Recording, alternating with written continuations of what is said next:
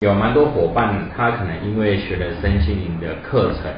哦，然后他就会觉得说啊，身心灵课程很棒啊，很好啊，所以他就想要成为呃身心灵老师，哦，或者是说我们讲的疗愈师，哦，那在这个过程中，其实常常会有一个蛮大的误会啊，那个误会就是说，嗯，我们体验很好的东西，想要跟别人分享。哦，这件事情是好的，没错。但问题来了。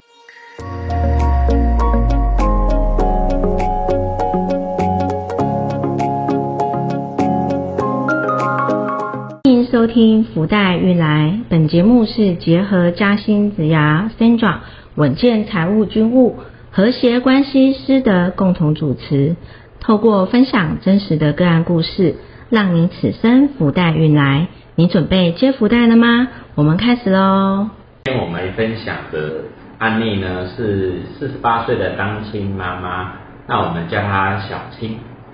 那这位单亲妈妈蛮特别的，那她为了就是小孩子的教育，她孟母三迁哈，那从原本的就是住在台北市，她去搬去外县市，就是只是为了让小朋友有一个更好的教育。哦，但实际上来说的话，这妈妈的。经济能力实际上是有一点点的困难。哦，那呃妈妈其实也是从事身心灵已经蛮多年的。哦，那这这个过程中，其实她也花了蛮多钱去上课。那现在还是呃依然就是呃每每可能每年又花蛮多钱去外面上课。所以其实坦白说，她的经济能力呃跟压力负担其实是蛮大的。但呃，据说是他家人有在做一些，就是支持他啦，所以他才可以，就是还可以去做自己喜欢去做的事情。那这个妈妈来找我呢，主要一个部分是说，哎，她想要问问说，哎，她在就是在身心灵的这个领域里面啊，她常常找不到自己的一些呃定位啦。那她就是会有这个疑问来，就是跟我做一些询问哦。那因为本身我在身心灵已经也十几年的时间哦。那针对于这样的一个呃个案来找我的话，这实际上是蛮常见的。为什么？因为其实嗯有蛮多伙伴，他可能因为学了身心灵的课程哦，然后他就会觉得说啊身心灵课程很棒啊，很好啊，所以他就想要成为呃身心灵老师哦，或者是说我们讲的疗愈师哦。那在这个过程中，其实常常会有一个蛮大的误会啊，那个误会就是说。嗯，我们体验很好的东西，想要跟别人分享，呃，这件事情是好的，没错。但问题来了，就是说，成为一个老师的条件，它其实是它其实是蛮呃蛮复杂的，而且也没有那么容易。哦，更何况如果你想要成为一一位身心老师，哦，那它其实上它实际上需要蛮多的历练的。哦，所以其实说真的，像现在市场上有很多的老师，身心老师或者疗愈师，嗯，我坦白说，有时候如果你只是上上课，哦，然后上了几堂课以后，然后拿个认证，哈，然后就成为自己老师跟疗愈师，呃，说真的，我觉得，我说真的，我觉得这有点，有点，有点比较，有点太快了，所以太快了，其实上真正的身心灵老师，他其实上。他是要对他自己生命有一些的体悟，也就是说，他第一个生性老师，他解决的问题的人其实是自己，连疗愈师也是一样哦。通常我们疗愈师要疗愈的个案的第一个个案其实是自己，所以呢，说真的，如果你是身为身心老师，或者说你本身是疗愈师，你要想想你的生命有没有因为因为你的学习。而你的生命生活开始做改变，因为你的学习而让你自己的情绪哦，慢慢的变得可能变得更稳定，或者是说你的觉察力更高，或者是说你的转念速度更快，哦，还是说其实你只是学了一套的方法，然后才要出来做所谓的身心老师或疗愈师，那这个是呃各位听众可以去做一个就是探究。哦，那这个个案也是一样，就是说，哎，他这个过程中，哎，他当然会有一些的体悟啊，哦，有一些的收获啊，但重点来的，因为所谓的身心灵课程，最后的一里路其实都是自己的所谓的实证，也就是说，你如何把身心灵课程所学的任何的方法方式应用在生命之中，应用在生活之中。那以这个个案来说的话，他其实坦白说，他就遇到一个问题啊，为什么他今天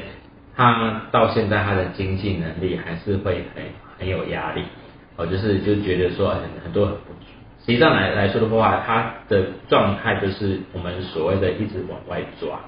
也就是说他一直觉得他自己学的不够多，所以他一直去外面一直去学习很多的课程。哦，然后也因为这样的情况之下的话，他其实坦白说。他其实是没有留留下钱的，呃，因为他要上了一堆课程，所以他钱是留不住的。哦，那不是说学习不重要，而是说你在学习的一段的呃体验或者说课程以后，你是否可以有一些的反刍的过程？也就是说，你要把你所学习的跟自己的生活经验，哦，然后再去做内化，然后产出一个所谓的属于自己新的体会。哦的这样的一个课程或这样的收获的一种，呃，不管你可以从 YouTube 啊，或者说文章做一些的表现，哦，但这个伙伴坦白说，他其实就没有在做这件事情，他通常就是一直去上课，一直上课这样而已。所以坦白说，他回过头来，他做的他做的工作其实一直也都没有变，哦，就是他到底是要做疗愈师呢，还是做老师呢，还是做按摩师呢，还是做放疗师呢？其实。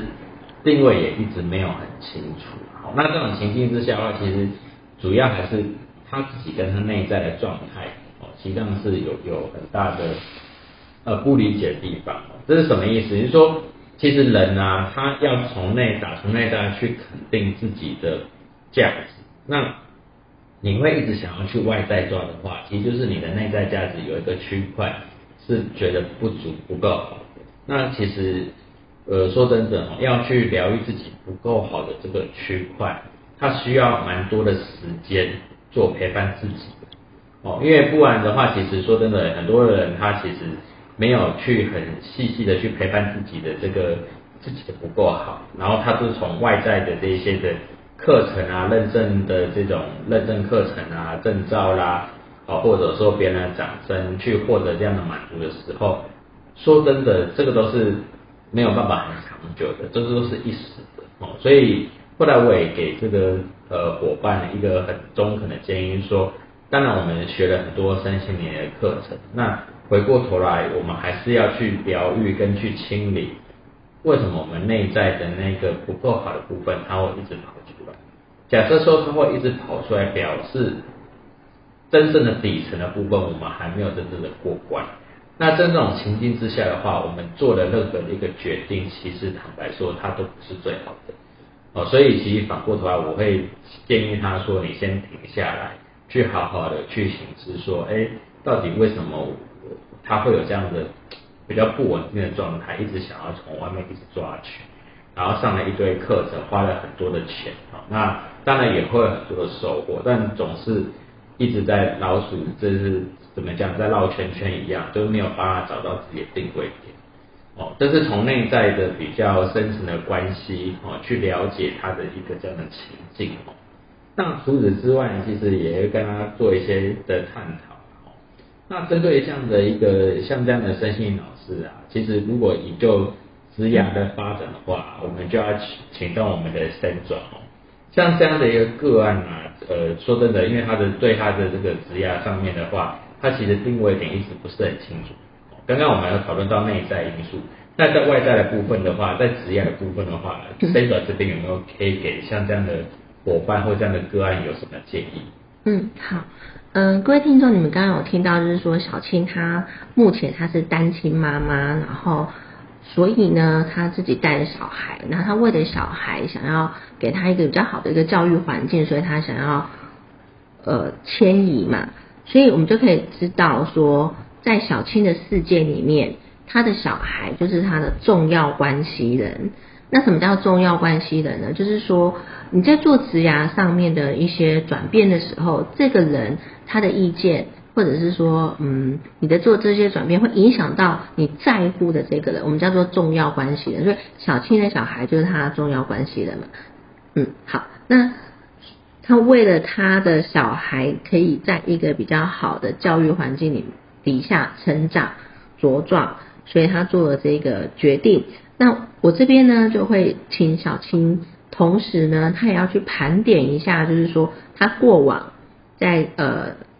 职场这里面的这些历练，他到底累积了哪一些硬实力？所谓的硬实力，指的是说每一个行业它都会有每一个行业的专业。例如说，呃，小青他可能是先前他是从事芳疗师，那其实芳疗师他的硬实力可能就是他懂一些经络啊，或者是说按摩的一些手法啊，还有就是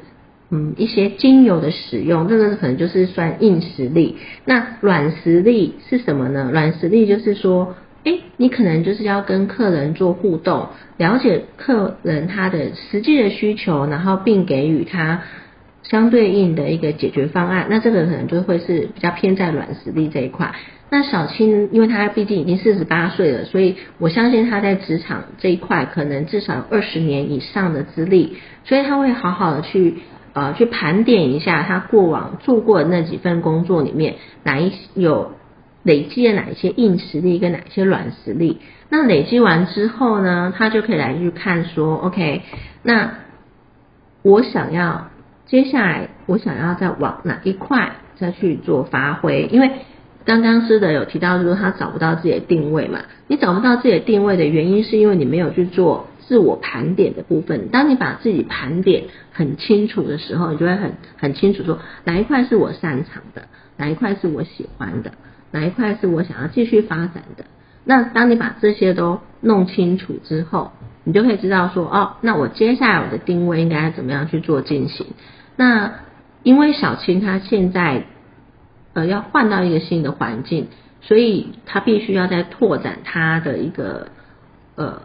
能见度，所以我会建议说，当她做好自我盘点的部分之后呢，她就可以开始去做她自己本身的。个人品牌定位的部分，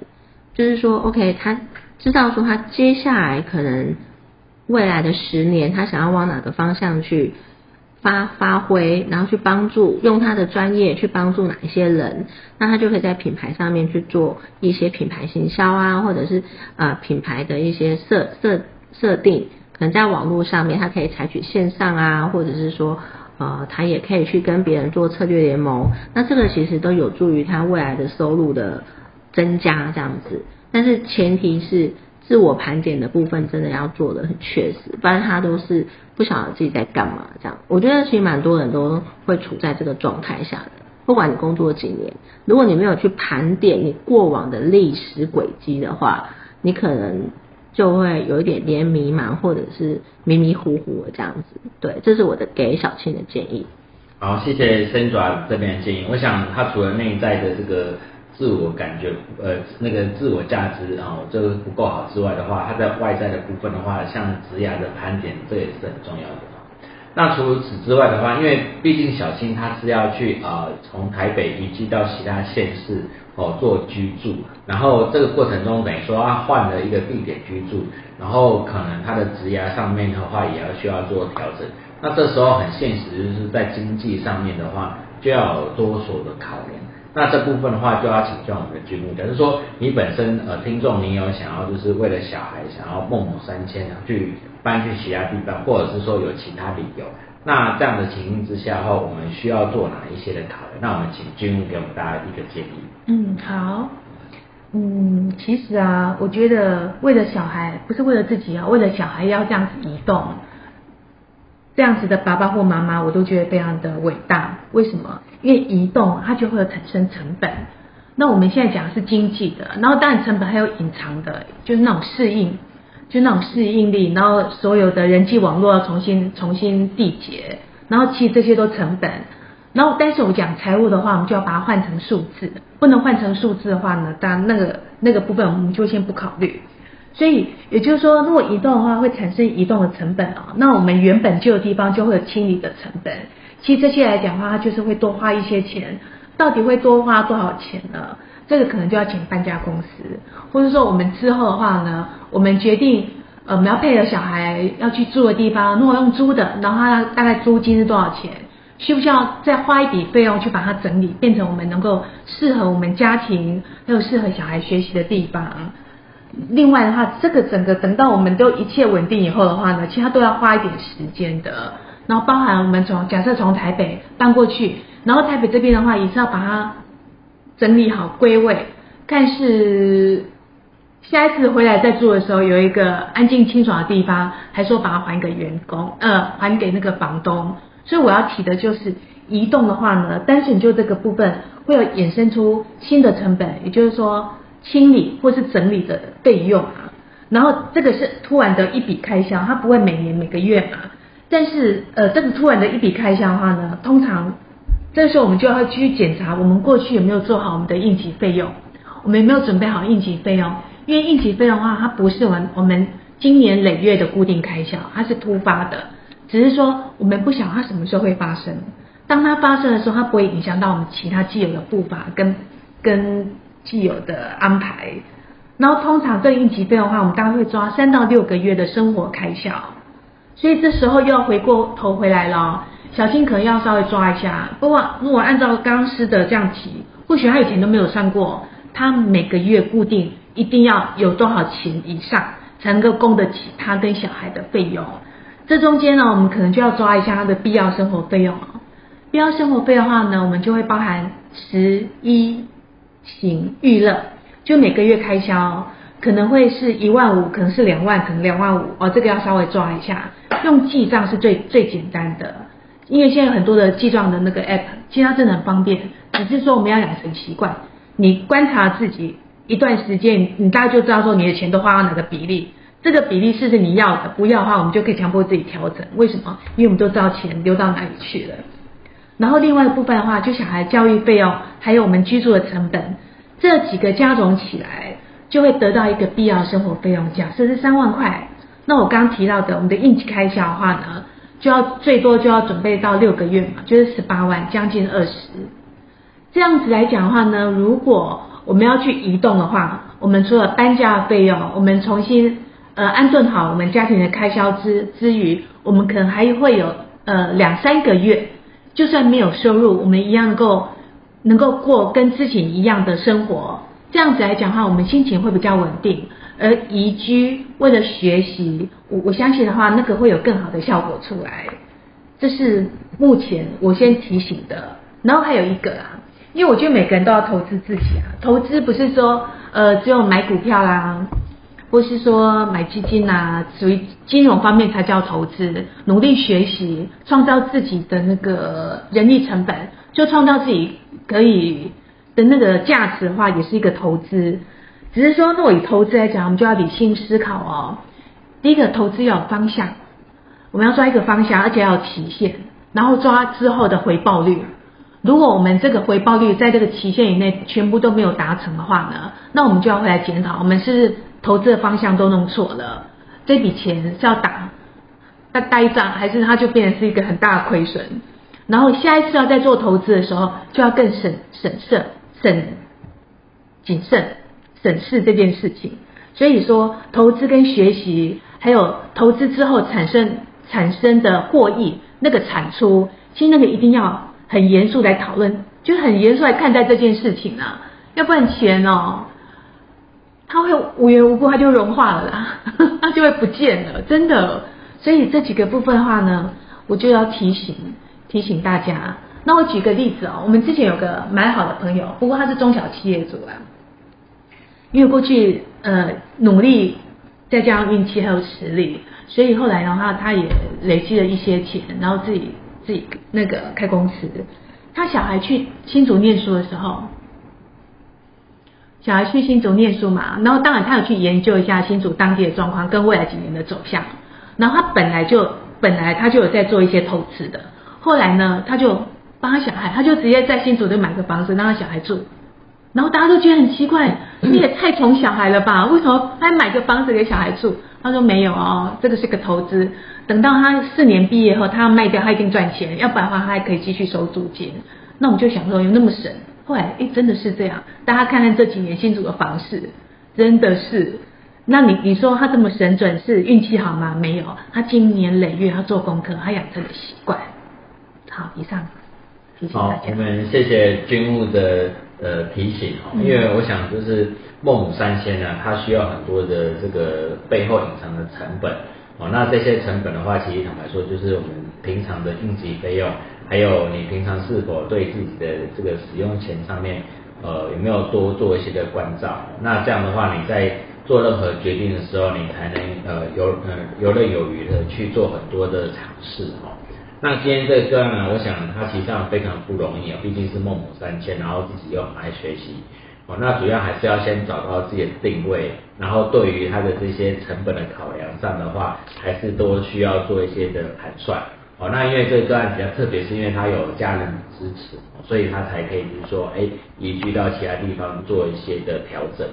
那不管怎么样的话，就是也是呃祝福呃在座的听众，如果今天呃你你需要做一些的那个调整的话，哦，啊也可以做一些的就是尝试哦。那军务这边是不是还有要跟大家做一些补充说明？有有有有，因为我想他他过去的话呢，如果他过去一直一直在学习，一直在累积自己的能量，或许他有一个方式可以解释一下他过去累积的能量到什么程度啊？也就是说我们。我们贷款的话，不要跟亲戚朋友，或是说无条件支持我们的好朋友，我们可以跟银行贷款，或者是说跟某一些单位，比如说呃劳动部啦，或是一些青年创业这几个名目，因为他们他们会愿意贷款给你，因为贷款的话是要还本金的哦，只是说他可能那个利息会非常非常低，会有些条件，或是说某个单位的话呢，因为你申请得过，他可以帮你。他他可以帮你初期有几有几期利息是他可以帮你付的，但是你要取得这个条件的话呢，你恐怕要配合一些配合一些他们的要求。这时候或或许是提供一个创业的企划案，或许是去做一些面试。这时候哈就可以来解释过去自己然后所做的一些事情，然后如果可以的话呢，我们就能够在这个当下需要用钱的时候，凭自己的力量跟。法人就是跟金融机构拿到成本比较低的钱，那我们可以再做这方面的开拓跟运用。这个部分也可以提醒大家啦，有个青年创业贷款啊，或是微型的凤凰贷款。嗯，这几个部分可以提醒大家，Google 一下都有。好，那我们呃感谢就是军务的补充哦，因为我觉得这个创业啊，尤其是单亲妈妈，这个真的是蛮不容易。那刚刚要提供一个很棒的检视点哦，你当你去跟第三方的这个银行啊，或者这种机构去申请这个钱的时候，你就可以看到说，哎，自己的这个呃长久下的累积啊，是否有没有成为一个呃完整的计划，或者说让别人觉得你。知道你在干嘛的这一个过程，好，那今天的分享就到这边啦，好，谢谢大家，谢谢，谢谢。